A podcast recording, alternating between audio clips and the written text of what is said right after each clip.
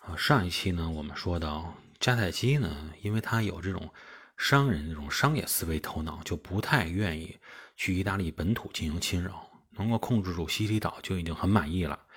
同时呢，他们还有一种想法，就是海上的霸权虽然很重要，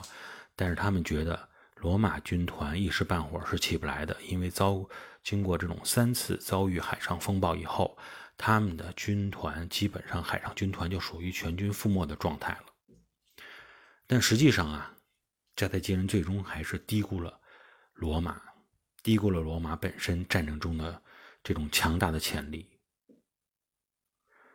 呃，通过之前的这些布匿战争种种的迹象啊，我们可以看到一点，就是罗马已经实际上成为一个国家的雏形已经形成了。罗马共和国这个名字在那个时候可不是白叫的。罗马共和国实际上呢，已经让他的人民具有了一定的共同的国家意识，形成了一个比较统一的民族意识。在这一点上，迦太基人认识的实在是太不清晰了。呃，是那些本身拥有罗马公民权的人，通过这种国家意识、这种统一的民族意识，导致出一个什么样的结果呢？就是他们在投入战争中的时候，和迦太基人投入战争中的心态截然不同。说白了，就是他们不是那么精于算计，算计自己的利益得没得到体现，有没有得到更多的利益能攥在自己的手里。而是他们愿意为这个国家、为这个民族去投入战争，哪怕自己获得的收益少一些，哪怕甚至于要付出自己的生命，也愿意去这么投入。这一点实在是太厉害了。但对于迦太基人来说呢，准确的说，他们不是一个真正意义上的国家，而是依然是建立在一个商业联盟的这种形式的基础上。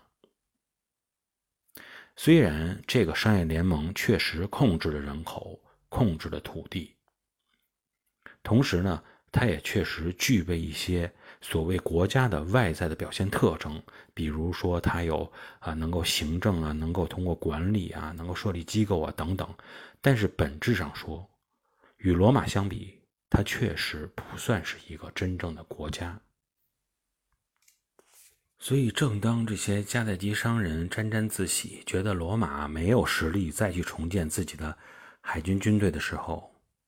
在暗地里，一支由私人募资的罗马海军正在筹备之中。啊，这些私人募资，那么他们这些钱最后是怎么来偿还呢？那么肯定是通过战争胜利以后啊，再进行补偿和这种利益的分配。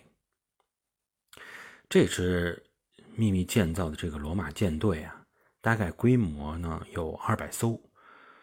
呃，这些二百艘战舰呢，它的特点就是不再使用乌鸦吊桥的战术了啊，那玩意儿已经不好使了。呃，而是怎么样呢？在船的建造方面，尽量是与这个希腊和迦太基的造船技术靠齐靠拢，在他们的基础上能做得更加完美、更加良好一些。通过商人来筹备舰队啊，按理说不是罗马的特点，但是呢，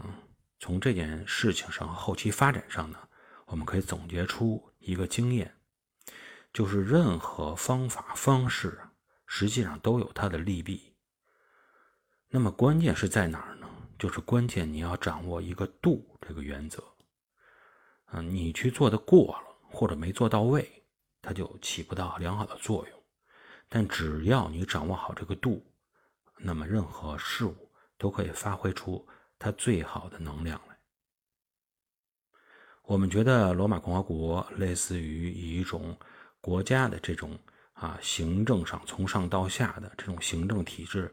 来进行控制的时候，那么我们当然也一样要承认啊，如果他有机会能够稍微利用一下，结合一下。使用海洋文明啊，商业文明的这种方式，通过私人资本来进行一些必要时候的注入，也依然能够发挥出绝佳的优势来。那么这些呃所谓的商业思维、商人模式，它的优点主要体现在什么地方呢？那么我想呢，主要是体现在两个方面，一个就是创新上，一个就是效率比上啊，费用效率比。嗯，以这个罗马海军重建的这件事情为例吧，我们来看一看，这次重建呢，完全是通过私人出资啊。那么这样的话呢，就使这个罗马本身从这种行政啊，整个这个军政啊这种机构上对他这种干扰啊少了很多。基本上就是你愿意出钱干，那么你们就看怎么干行。反正我们是没有钱，你们看怎么干行，怎么最后能胜利就行了，你们能从中获利就可以了。我们就不干涉那么多了，就这种思路。实际上呢，从之前罗马海军遭遇的几次这种灭顶之灾也能看出来，确实很大问题还是存在于外行领导内行啊。比如说，从这个这个迦太基往回翻的时候，非要走这西西里岛的南边去对这个迦太基控制城邦进行一下海上炫耀啊，这是完全是没有任何必要的。你又不去攻打他，啊，只是我舰队从你这儿过，我让你啊震慑你一下，让你开开眼，我有多厉害。最后啊，被风暴洗礼了，啊，这种这种呃方式都是不可取的。那么呢，这一次通过整个私人资本的这种介入，啊，他们能够让那些真正熟悉海洋、精通造船、驾船技术的这些，包括希腊人啊啊等等。啊，对他们进行重用，同时呢，能够让罗马海军通过对他的舰艇的这种改造，有效的改造，啊，能够在传统的海战模式中争取发挥更大的效率，占据优势。那么这样呢，就是我们之前所说的哈，任何事物都有利弊，关键就是度，关键就是一个平衡问题。那么在公元前的二百四十一年。一支重获新生的罗马海军再次出现在了西西里岛西海岸。正所谓呢，从哪跌倒就从哪爬起来。那么，罗马人要用这支海军，在八年前失败的地方重新来证明自己。那么，由于呢，迦太基人对罗马的轻视，他们根本就没有预料到罗马海军能有实力再战。所以呢，是一直到这支罗马海军接近了厄瑞克斯的时候，啊，西边的厄瑞克斯对他们的重镇，这迦太基人才发现对手来了。最终呢，双方进行海上决战的地点是选在了西西岛西侧的埃加迪群岛，所以呢，这一次海战就叫做埃加迪群岛海战。那么应了中国那句古话：“三十年河东，三十年河西。”那么正如说呢，之前乌鸦吊桥第一次使用的时候，让迦太基人措手不及一样，这一次迦太基人同样是没有预料到，啊，罗马竟然放弃了乌鸦吊桥的技术，而是呢通过精进船只的制造、操控等等技术，那么来进行对他们的打击。这样呢，迦太基人就感觉非常难堪啊，遇到了一个非常尴尬难堪的这种局面。就是他们本来呢一直应对的说，即使你重建了海军以后，那么我依然能够来应对你这个乌鸦吊桥技术。然后呢，就是通过这种在船上来布置重兵、重装步兵的形式来进行对你进行这种反击。但是这一回呢，你这个乌鸦吊桥没有了，相反呢。而我这个重装步兵还在船上，我跟你作战的时候呢，这些重装步兵都是压船的这种重量啊，导致我这个船体运动的时候实际上非常的不灵活，造成很多负担。而你这罗马军舰啊，没有了乌鸦吊桥，反而能够展现出更加灵活的这种方式。而且你这个船首、舰首也是经过刻意的打造，加速了这种金属撞击装置，来对准我方这个军舰进行侧面进行这种袭击啊撞击。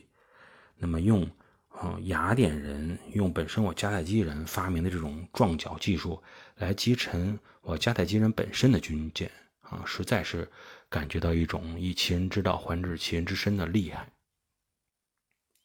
那么这样呢？被措手不及啊！袭击的迦太基人付出了很重大的这种损失啊！应该说，无论从战略战术，包括技术的角度来看，罗马人呢这次海战都可以视为一种奇袭成功。那么奇袭的结果呢，就是迦太基海军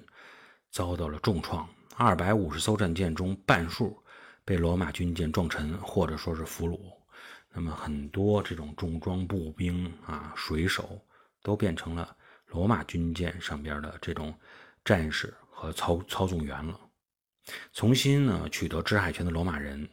他们这一次可没有像迦太基人那样手软或者目光短浅，没有止步于西西里岛，而是准备重拾当年的那个战略，继续向你北非挺进。那么，仅仅从这种战争实力和潜力来说，那么迦太基海军虽然遭遇了重创，并不是说他们没有机会啊进行再战。也没有这种实力进行再战，并不是这样。海军遭受重创，他们还有运输船，数量庞大的运输船改装改装，依然呢可以继续投入战争。事实上呢，早在判断罗马没有能力再组织海军之后啊，迦太基人就把海上的这些人力物力更多的投向了这些运输船，所谓的商船啊，因为这些商船能够足这个迅速的产生利润。那么也就是说呢，实际上这些商船和运输船都可以作为战争中的这种潜力啊，这种啊物资啊或者这种军资来进行使用。如果决心再战，迦太基重建海军的条件，包括他们本身自己国库的充裕程度，比罗马要好得多。但关键就是这罗马海军实在是韧性太强，一而再再而三的这种重建。最终，实际上彻底打垮了迦太基人再战的信心。对于以商人出生的这些迦太基人来说呀，那么很多能够真正主宰究竟打还是撤，